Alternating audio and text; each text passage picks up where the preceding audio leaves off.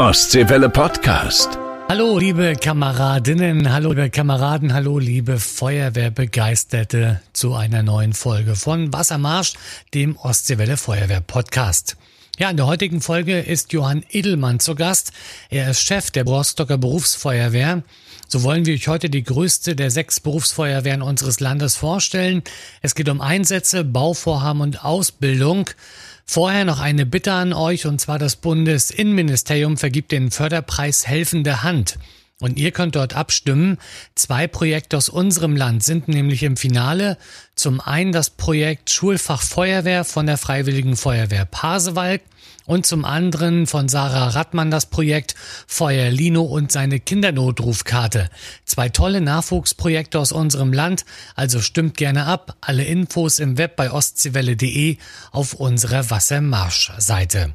Termine gibt's auch ein paar und zwar am 30. Oktober ist Herbstfeuer in Lage bei der Freiwilligen Feuerwehr und auch die Freiwillige Feuerwehr Steffenshagen zündet an diesem Tag ein großes Feuer an, also vielleicht schaut ihr mal in der Nähe von Bad Doberan vorbei. Am 5. November ist übrigens Lampion-Umzug und Herbstfeuer in Kritzmo. Ein Gewinnspiel gab es ja in der vergangenen Folge und es haben wieder ganz viele mitgemacht. Da sagen wir natürlich Dankeschön an euch wie viele Mitglieder die Höhenrettungsgruppe der Freiwilligen Feuerwehr Sassnetz hat. Die richtige Lösung war zwölf. Und gewonnen haben Bianca aus Bergen und Lars aus Rostock. Und auch heute gibt's wieder ein Gewinnspiel. Und zwar wollen wir von euch wissen, in welcher Berufsfeuerwehr hat Johann Edelmann, also unser heutiger Gast, seine Ausbildung gemacht. Also wenn ihr die Antwort wisst, einfach unser Gewinnformular ausfüllen und ein tolles Überraschungspaket der Feuerwehren gewinnen. Und jetzt noch in eigener Sache. Und zwar, ich würde gerne eine Folge über Einsätze machen. Also habt ihr zum Beispiel was Kurioses, was Spektakuläres erlebt? Gibt es einen Einsatz, über den in eurer Feuerwehr immer wieder geredet wird? Dann bitte ich euch, meldet euch und zwar unter feuerwehr.ostseewelle.de. Dann werden wir miteinander telefonieren und daraus eine Folge zusammenschneiden mit den tollsten, spektakulärsten, lustigsten Einsätzen aus Mecklenburg-Vorpommern. Aber jetzt erstmal viel Spaß mit Folge 19. Wassermarsch, der Podcast für die Feuerwehren in Mecklenburg-Vorpommern. Herzlich willkommen, liebe Kameradinnen, herzlich willkommen, liebe Kameraden, heute aus dem Funkhaus, hier wieder bei Ostseewelle Radio Mecklenburg-Vorpommern im Rostocker Stadthafen. Und viele von euch wissen es, wir haben bei uns in Mecklenburg-Vorpommern sechs Berufsfeuerwehren. Das ist zum einen die Berufsfeuerwehr in Schwerin, das ist Wismar, Greifswald, Stralsund, Neubrandenburg und natürlich die größte Stadt unseres Landes, die Hansestadt Rostock hat natürlich auch eine Berufsfeuerwehr und ich darf ganz herzlich begrüßen, deren Chef sozusagen, ja, das ist Du bist der Chef. Also Johann Richtig. Edelmann ist hier zu Gast heute und wir werden euch heute die Berufsfeuerwehr Rostock ein bisschen näher vorstellen. Und zwar, Johann, jetzt will ich's wissen. Ja? Wie bist du zur Feuerwehr gekommen? War das schon als Kind so ein Wunschtraum? Also ich wollte früher mal Busfahrer werden. Wie war es bei dir? Also äh, in der Hinsicht vielleicht eine durchaus unübliche äh, Herangehensweise an die Feuerwehr. Ich stamme also nicht aus einer Feuerwehrfamilie, eher aus einer naja, Beamtenfamilie. Hm. Irgendein Kumpel hat einen mal mitgenommen. Wir waren aber da schon 16, denn damals gab es bei uns keine freiwilligen Feuerwehren mit Jugendfeuerwehren. Also ja. die waren in Bayern zu dem damaligen Zeitpunkt nicht nur untypisch, die gab es einfach nicht. Und man konnte erst mit 16 Jahren äh, dann zur freiwilligen Feuerwehr gehen und dann war man im Prinzip auch schon nach einer gewissen Zeit als Einsatzkraft tätig. Also spätestens nach einem Jahr ja. äh, lief es dann bei uns dann schon, dass man dann höchst feierlich einen Funkmeldeempfänger überreicht bekommen hat. Damals noch in der Größe eines äh, Kofferradios. Also von wegen tragbar, der stand ja. daheim und wenn man unterwegs war, dann hatte man halt keine Alarmierung. Ich war äh, Abiturient, also war an fünf Tagen in der Woche von acht bis 16 Uhr äh, in der Schule. Ich habe Musik gemacht, ich habe Leichtathletik im Verein betrieben. Mhm. Und dann musste man irgendwie vielleicht nochmal einen anderen Ausgleich finden. Ja. Es waren noch ein paar Wochenenden frei, könnte man sagen. Und die oh. hat man dann mit der Feuerwehr bedeckt. Und das ist ein tolles Hobby. das ist ein, ein interessantes Hobby neben ja. den anderen dreien, die man gehabt hat.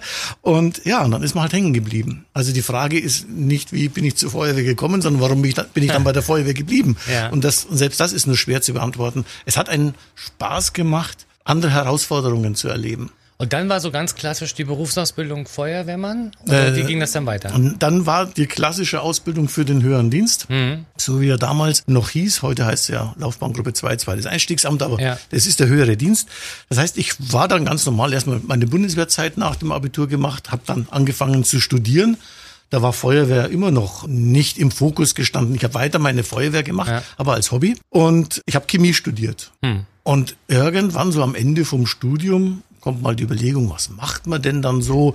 Äh, der Weg ist eigentlich für einen Chemiker vorgezeichnet. Und dann war damals ein Einsatz beim Werk in Frankfurt bei der Höchst AG. Da ist ein Produkt ausgetreten und da wurde eben dann von den Pressesprechern der Werkfeuerwehr, besser gesagt des Werkes, da muss man Ja. immer die Werkfeuerwehr außen vor lassen.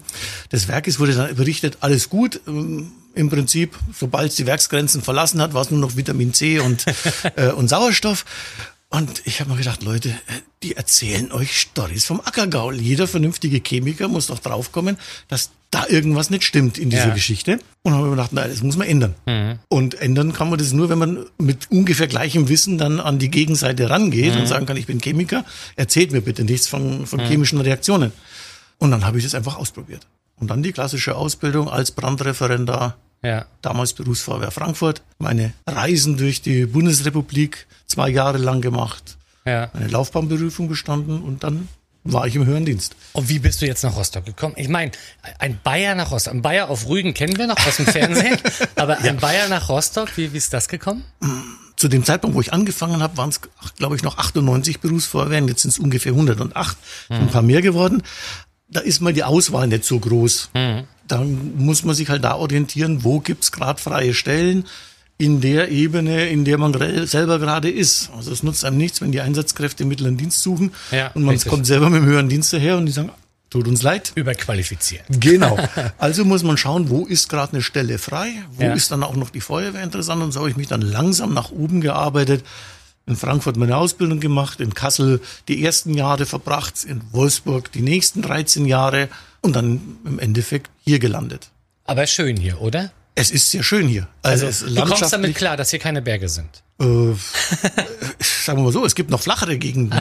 Das stimmt. Äh, und da ist das Umland von Rostock eigentlich schon sehr schön äh, strukturiert. Man kann also nicht bis Hm. zum Horizont sehen. Die Berge sind da, die Hügel. Also man muss immer alles relativ Hm. Ja, sehen. ja Wenn man auf 600 Meter Höhe aufgewachsen ist, Ja. dann ist natürlich Meereshöhe das tiefste, was man jeweils erreichen Wir haben hier kann. maximal den Held der Berge Mecklenburg-Vorpommern, ich glaube mit 189 Meter. Genau, Das ist hier genau, so das, das Größte. Gut, also Berufsfeuerwehr Rostock. Wir haben insgesamt drei Feuerwachen in Rostock. Mhm. Wir haben die Feuerwache in Lüttenklein, Stadtmitte und wir haben den Seehafen. Genau.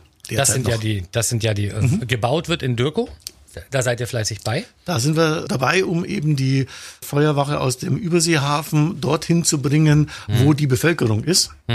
Die Feuerwache im Überseehafen ist ja noch ein Relikt der Werkfeuerwehren aus der DDR-Zeit. Es gab ja im östlichen Bereich von Rostock kein einziges Feuerwehrgebäude, Ja. sondern nur eben die Wache im Überseehafen. Und damit waren wir mehr oder weniger gezwungen, diesen Standort erstmal zu nutzen. Und äh, die Verlegung dann in ein Wohngebiet hat dann eben gute 30 Jahre gedauert. Aber ich glaube, viele gerade in den Neubaugebieten im Osten unserer Ja. Stadt werden sich dann auch darüber freuen, wenn da auch die Feuerwehr vor Ort ist, um halt auch schneller da zu sein. Das ist ja natürlich Genau. das Wichtige. Gerade Genau. wenn es, äh, sagen wir, im Neubauviertel irgendwo brennt, dann dauert es natürlich, bis ihr von der Feuerwache 1 einmal quer durch die ganze Stadt seid oder halt auch von Richtung Norden dann Das kommen ist richtig, ja. Drei Feuerwachen hatten wir jetzt gerade gesagt. In Rostock ist, glaube ich, auch noch Besonderheit. In Schwerin haben wir es auch noch, in Neubrandenburg auch. Ihr fahrt auch den Rettungsdienst mit. Ja, wir sind als Kommune, genauso wie Schwerin, auch verantwortlich für den Rettungsdienst, sogenannter Träger des Rettungsdienstes. Das heißt, wir organisieren auch die äh, Rettungsdienstorganisationen der anderen Hilfsorganisationen, die in unserem Auftrag fahren. Wenn ich jetzt äh, mal schaue auf die Hansestadt Rostock, also ich sehe das, weil ich ein Rostocker bin, sehe ich das natürlich auch, wenn verschiedene, ähm, sage ich mal, Fahrzeuge unterwegs sind. Ich sehe ab und zu mal hier bei uns im Rostocker Stadthafen zum Beispiel ein Fahrzeug, da steht Wasserrettung drauf. Was sind das? Welche Abteilung ist das bei euch? Oder was haben die Kollegen vorrangig zu tun? Wir sind ja natürlich an der Ostsee, wir sind an der Warnow. Ja. Ja. Also die Wasserrettung ist ähm, ein wenig überkandidelter Name für das, was wir machen. Ja. Also die eigentliche Wasserrettung, das ist das, was die DGZRS macht, Mhm. was äh, die Wasserwacht betreibt, wenn sie dann äh, in den Sommermonaten am Strand ist. Wenn man es genau nimmt, sind wir mit unseren Entfernungen und vor allem mit unseren Ausrückezeiten, die wir dann brauchen, um direkt am Wasser zu sein, einfach nicht in der Lage, eine Person, die akut hm. in Wassernot ist, zu retten. Wir sind im Endeffekt mehr oder weniger Berger. Das heißt, wir haben dann die etwas größeren Boote, wir haben mit dem Feuerlöschboot auch die Möglichkeit dann notfalls Fahrzeuge abzuschleppen, aufzurichten, zu löschen und mit unseren Tauchern die Möglichkeit eben irgendwas unter Wasser noch zu arbeiten. Also der Begriff Wasserbergung wäre eigentlich besser, aber Wasserrettung ist der griffigere Begriff und passt auch besser dann an die mhm. Fahrzeuge. Also das ist das Taucherfahrzeug. Also die Taucher, die da mit bei ja. sind. Dann weiß ich, wir hatten jetzt in der vorletzten Folge haben wir zum Beispiel auch die Höhenretter aus Sassnitz mhm. vorgestellt von der Freiwilligen Feuerwehr in Sassnitz. Die haben uns gesagt, es gibt eine sehr enge Zusammenarbeit auch mit den Rostocker äh, ja. Höhenrettern. Also Rostock hat auch eine Höhenrettungseinheit. Mhm. Wofür ist die vorrangig zuständig in der Stadt? Sassnitz ist es ja vorrangig Steilküste als Beispiel. Genau. Da oben ähm, haben wir in Rostock hier nicht. Haben wir nicht. Wir haben dafür aber Hochhäuser. Ja. Und äh, da ist es für uns einmal wichtig, eine, eine Alternative zu haben, um Personen aus großen Höhen zu retten. Hm. Wenn wir also keine Möglichkeit mehr haben, die mit einer Drehleiter rauszuholen oder der Treppenraum nicht passierbar ist, hm. dann haben wir die Möglichkeit, äh, über die Außenfassade Personen zu retten. Das ist das eine. Das andere ist, dass wir natürlich hier auch genügend hohe Objekte haben. Vor einigen Jahren war da dieser Arbeitsunfall am Kühlturm im Kraftwerk. Stimmt, wo die Arbeitsplattform Genau, ja. wo mhm. wir eben auch nur die Möglichkeit hatten, mit Hilfe der Höhenrettungsgruppe von oben den äh, verunfallten dann aus dem Korb abzubergen mhm. oder in dem Fall zu retten. Da ist das bei euch auch so, dass zum Beispiel auch Feuerwehrleute verschiedene Dienste machen, also dass sie zum einen ganz normal in den Brandschutzdienst, also in den Feuerwehrdienst tätig sind und auch dann zum Rettungsdienst zwischendurch mal wechseln. Also laufen mhm. die äh, sozusagen im, im, Wechsel oder wie ist die das? Die laufen im Wechsel zweigleisig. Es ist immer so, dass grundsätzlich die Ausbildung bei der Berufsfeuerwehr immer eine Rettungsdienstausbildung beinhaltet. Das ist Bestandteil der Grundausbildung. Die kommen also alle zu uns in die Feuerwachen nach ihrer Ausbildung mit der Qualifikation Rettungssanitäter. Mhm. Das ist im Rettungsdienst die unterste Qualifikation. Ja. Dann fahren die bei uns auf dem Rettungswagen auch regelmäßig und können sich dann noch, wer möchte, zum Notfallsanitäter qualifizieren. Das ist dann die obere Qualifikation ja. im Rettungsdienst. Und alle Mitarbeiter verbringen auch Schichten im Rettungsdienst. Idealerweise äh, machen wir das so, dass die 24-Stunden-Schicht dann in zwei Bereiche geteilt wird. Einer fährt tags, der andere fährt nachts auf dem Rettungswagen und die zwei tauschen sich eben dann in Blau und Weiß aus. Mhm. So äh, wird vermieden, dass Mitarbeiter bei uns 24 Stunden im Rettungsdienst fahren. Zumal wahrscheinlich der Rettungsdienst wesentlich mehr Einsätze beinhaltet genau. als die Feuerwehr. Genau. Es ist sozusagen dann bei der Feuerwehr die in Anführungszeichen Erholungsphase, wobei man auch da durchaus vom Regen nicht raufkommen kann. Also wenn ich das sehe, was hier nachts oder wenn generell, wenn man hier sieht, was mir mit Blaulicht durch Rostock fährt ja. an großen Feuerwehrfahrzeugen, da muss man glaube ich sagen, also einsatzmäßig äh, gibt es eine Zahl ungefähr, wie, wie viel ihr so am Tag habt? Ähm, es ist schwer zu sagen, weil wir keine gleichmäßige Verteilung ja. haben. Aber man kann sagen, wir haben so circa zweieinhalbtausend bis dreitausend Einsätze im Jahr im das. Bereich Feuerwehr. Das sind, hört sich nach viel an. Mhm. Da sind aber auch viele Einzelfahrzeuge dabei. Mhm. Also es sind da äh, Einsätze dabei mit unserer äh, Gefahrenabwehrgruppe Tier, wo halt nur ein Mann mit einem Fahrzeug rausfährt. Hm. Wenn man es dann wirklich mal runterbricht auf den Löschzug, sind das vielleicht pro Wache zwei bis drei maximal Einsätze, wo der ganze Löschzug als geschlossene Einheit rausfährt. Hm. Du sagtest gerade Gefahrenabwehrgruppe Tier, ja. das wäre also eine nächste Gruppe von mhm. euch, die mit dabei ist. Ich kann mich daran entsinnen an ein sehr schönes Bild. Ich glaube, da geht einem auch so als Feuerwehrmann so ein bisschen das Herz auf. Rostock-Schwanteich, eine Schwanenfamilie, die von der Gefahrengruppe von dir über die Straße begleitet wurde. Ja. Aber ich glaube, das ist nicht, nicht, äh, nicht das Einzige, sondern ihr habt noch viele, viele andere Sachen, weil genau. natürlich Tiere in der Stadt Rostock ist ein Thema. Das ist ein Thema, da geht es sowohl um die entlaufene Katze, den entlaufenen Hund, den entflogenen Papagei, äh, aber dann auch zu überfahrenem Wildtier, das von uns im Endeffekt von der mhm. Straße geräumt wird, weil es auch so eine Gefahr darstellt. Also das ist ein ziemlich weit gespanntes Feld. Da gehört die Entenfamilie, die über die Straße geführt wird, auch dazu. Das ist aber nicht der Standardeinsatz. Der ist halt für die Bevölkerung irgendwie sehr rührselig. Ja. Äh, aber ähm, verfahrenes Wildschwein von der Straße hm. räumen ist vielleicht nicht so ein Bild in der Öffentlichkeit, das werbewirksam ist. Wenn ihr zu Einsätzen raus seid, also ich bin ganz ehrlich, ja. Also ich bin ja erst vor zehn Jahren aus Rostock weggezogen und bin nach Kritzmo gezogen und bin dann Mitglied dort der Freiwilligen Feuerwehr mhm. geworden, habe dann meine Ausbildung gemacht und äh, fahre jetzt als Maschinist in Kritzmo mit. Ich bin ehrlich, ich habe gedacht, in Rostock gibt es eine Berufsfeuerwehr und das war's. Aber nein, Nein. es gibt auch freiwillige Feuerwehren. Wenn ich jetzt richtig sehe, wir haben, ah, ich muss überlegen, in Warnemünde auf jeden Fall eine, wir haben Stadtmitte eine, wir haben in Gilsdorf eine und wir haben äh, Rostock Heide. Ja. Ich glaube, jetzt habe ich alle zusammen. Nein, Groß-Klein fehlt noch. Groß-Klein. Mann! So, also, ich hoffe, Thomas Everling nimmt mir das jetzt nicht übel. Thomas, Nein, tut mir leid, ich habe dich gerade vergessen. So, also, ähm, wenn ihr jetzt zu Einsätzen ausrückt, Mhm. also wir haben es gehabt, äh, wir haben bei uns hier im Haus, haben wir einen Akkubrand gehabt, also unser Akkuschrank, der fing an zu, zu brennen. Wir haben dann alle Mitarbeiter raus, die 112 angerufen, die Feuerwehr war dann auch recht schnell da. Und da war dann auch die Freiwillige Feuerwehr Mhm. mit dem Einsatz äh, Stadtmitte. Ist das generell üblich, dass also bei äh, Einsätzen zusammengearbeitet wird oder gibt es auch eine bestimmte Ebene, wo das erst gemacht wird? Also es ist generell üblich, dass wir zusammenarbeiten.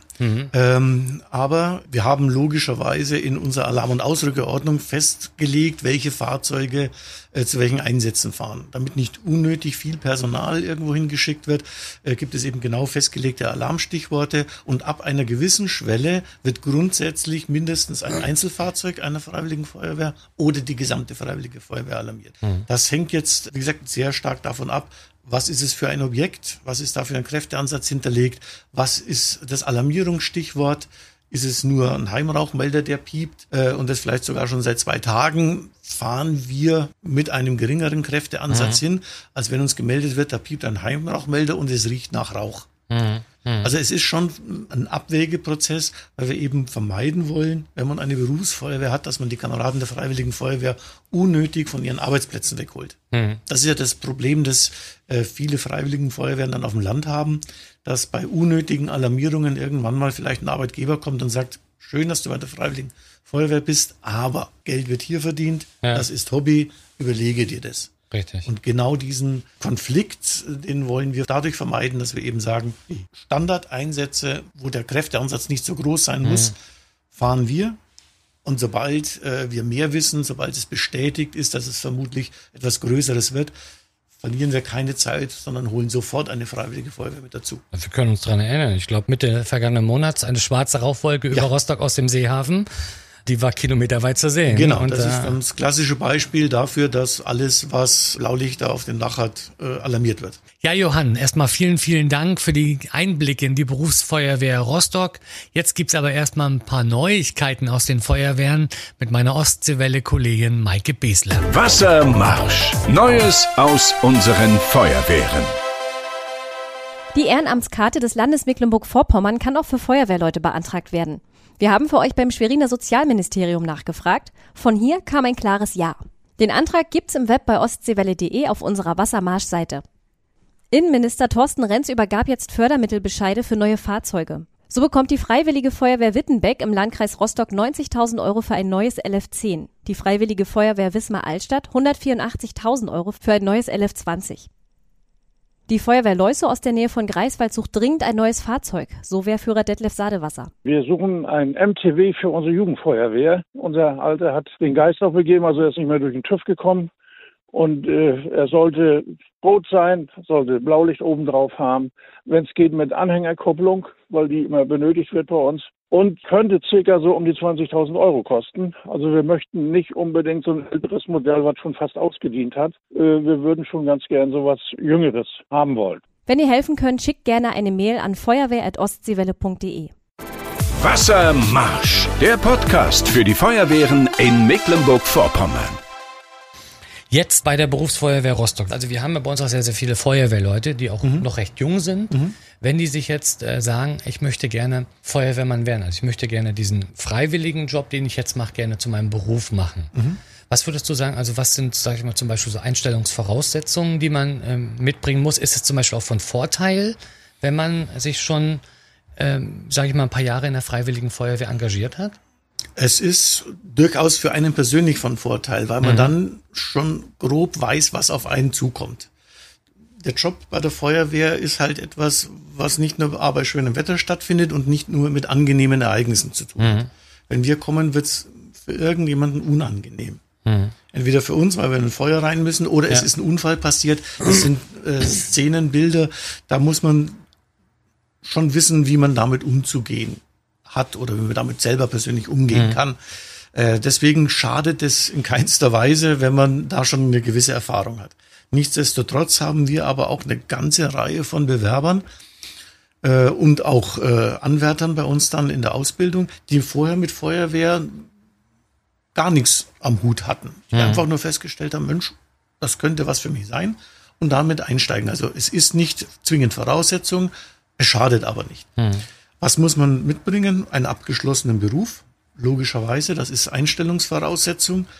Man muss bei uns einen, einen Sporttest machen, bei uns, den muss man überall machen. Ja. Ähm, Aber der ist machbar oder? Ich glaube, der hat's ganz schön in sich. Wer nicht trainiert ist, wird es nicht schaffen. Ja, also. Ansonsten ist er machbar. Aber wenn ich irgendwie in den Beruf Feuerwehrmann reinwachsen will, dann muss es mir klar sein, dass der körperlich anstrengend ist. Ja. Und von nichts kommt in dem Fall nichts. Und man muss sich schon etwas vorbereiten. Es gibt da Möglichkeiten, ähm, sich auch speziell für diesen Test vorzubereiten. Das ist ein ähm, mehr oder weniger bundesweit einheitlicher. Ja. Einige wenige Feuerwehren machen was anders, aber die Masse macht diesen Test. Und ähm, der fordert im Prinzip alles vom Gleichgewichtssinn über Ausdauer bis hin zur Kraft äh, und auch ein bisschen bei einer Übung einen Dummy nämlich über eine Strecke zu ziehen, Ja. den Willen zum Durchbeißen, weil der ist da auch mitentscheidend. Wer sich nicht durchbeißen kann, wird da relativ schnell einfach aufgeben. Warum soll ich mich schinden? Da merkt man, ob einer Interesse hat oder Ja, richtig. so kommt.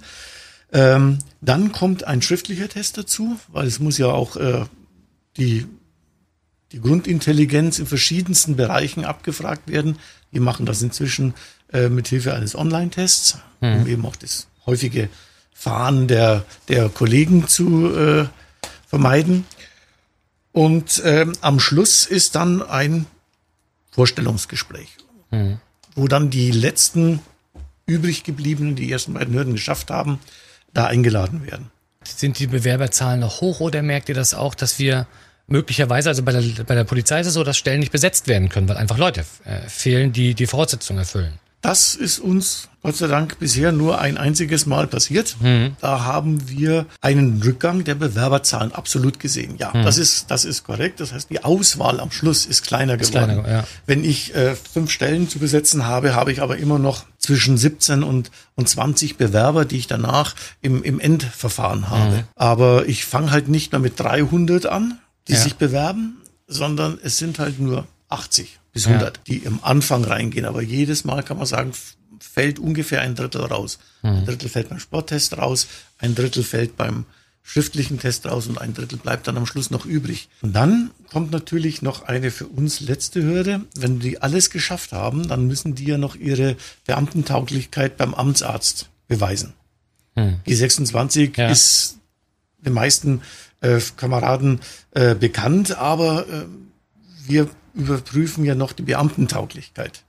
Und da kann es dann schon passieren, dass einem dann völlig unerwartet bei dem einen oder anderen Auswahlverfahren reihenweise dann die eigentlich schon ausgewählten Kandidaten wegbrechen. Also wenn ich jetzt, sage ich mal zum Beispiel mit, mit, mit äh, Wehrführern von freiwilligen Feuerwehren äh, rede, egal ob das große oder kleine sind, die wollen natürlich technisch immer was Neues, immer was Gutes, immer was anderes haben.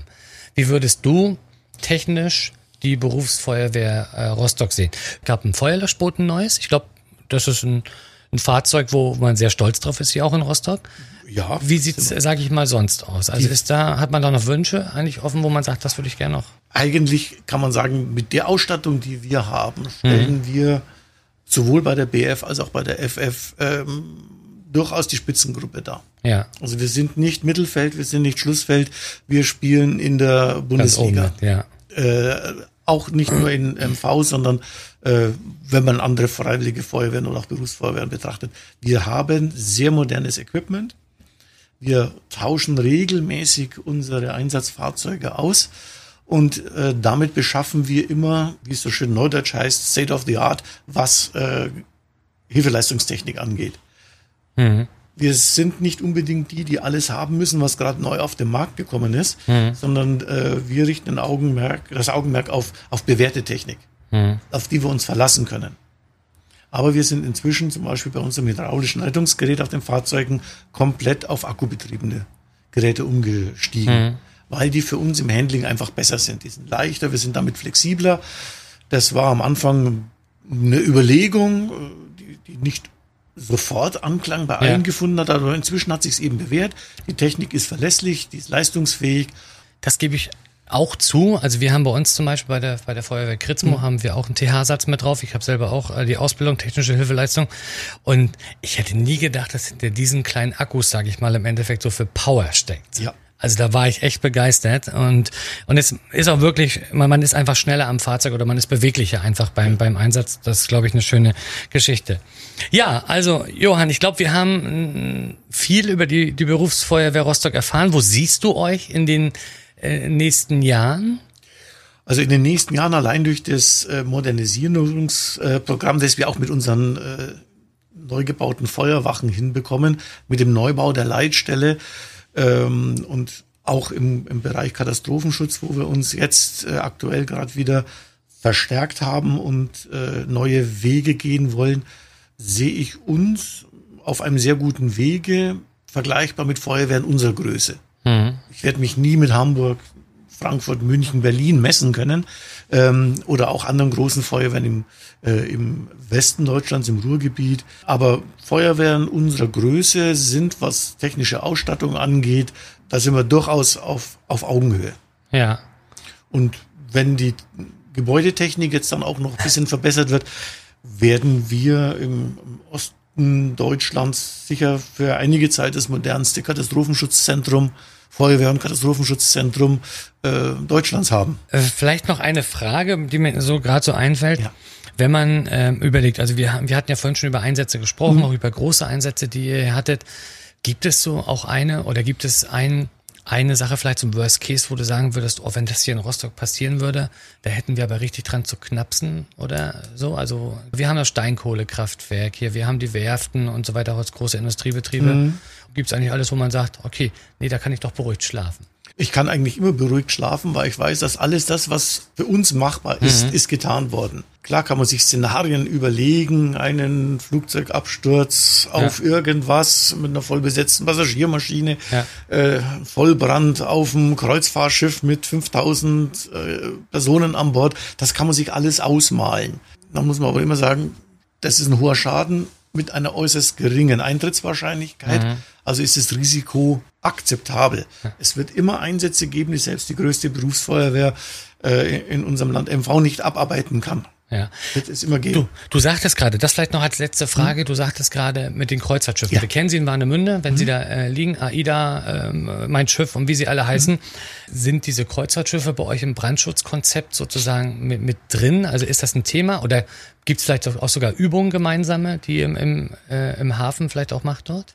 Also äh, da muss man ein bisschen trennen. Es sind bei uns ein Thema, aber mhm. äh, dadurch bedingt, dass solche Einsätze eigentlich äh, unter dem Schirm des Havariekommandos mhm. als Bundeseinrichtung laufen. Wir sind aber mit unseren, mit Teilen unserer Einsatzkräfte Bestandteil dieses Einsatzkonzeptes.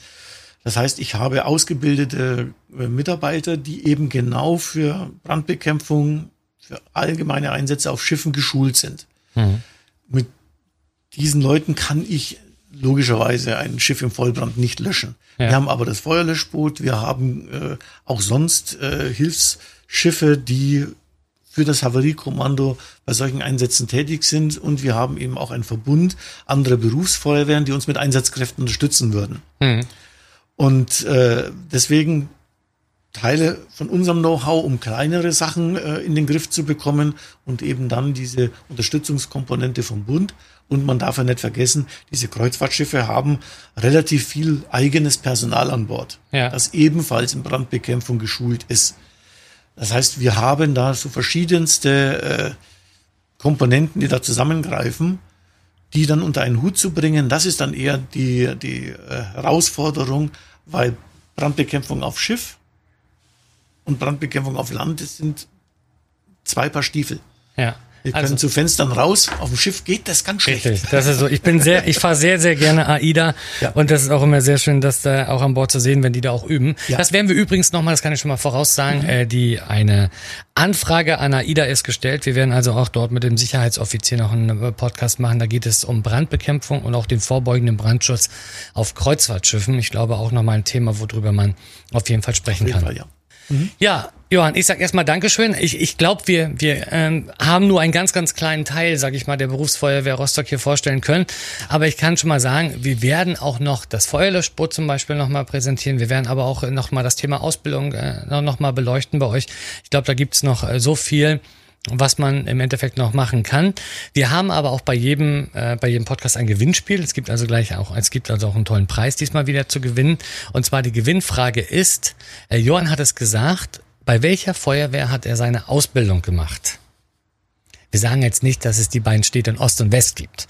Ja, gut. Aber wenn ihr die Antwort wisst, einfach unser Gewinnformular ausfüllen und dann äh, seid ihr hoffentlich mit ein bisschen Glück dabei und gewinnt eins von unseren tollen Feuerwehr-Überraschungspaketen. Ja, ich sag Dankeschön, Johann, für den Besuch hier. Wünsch dir natürlich äh, alles Gute, deinen äh, Kameraden, den Angestellten Den und Kollegen. Beamten, den Kollegen der Berufsfeuerwehr Rostock alles, alles Gute. Und äh, ja, bestimmt bis zum nächsten Mal. Ja, vielen Dank. Ostseewelle Podcast.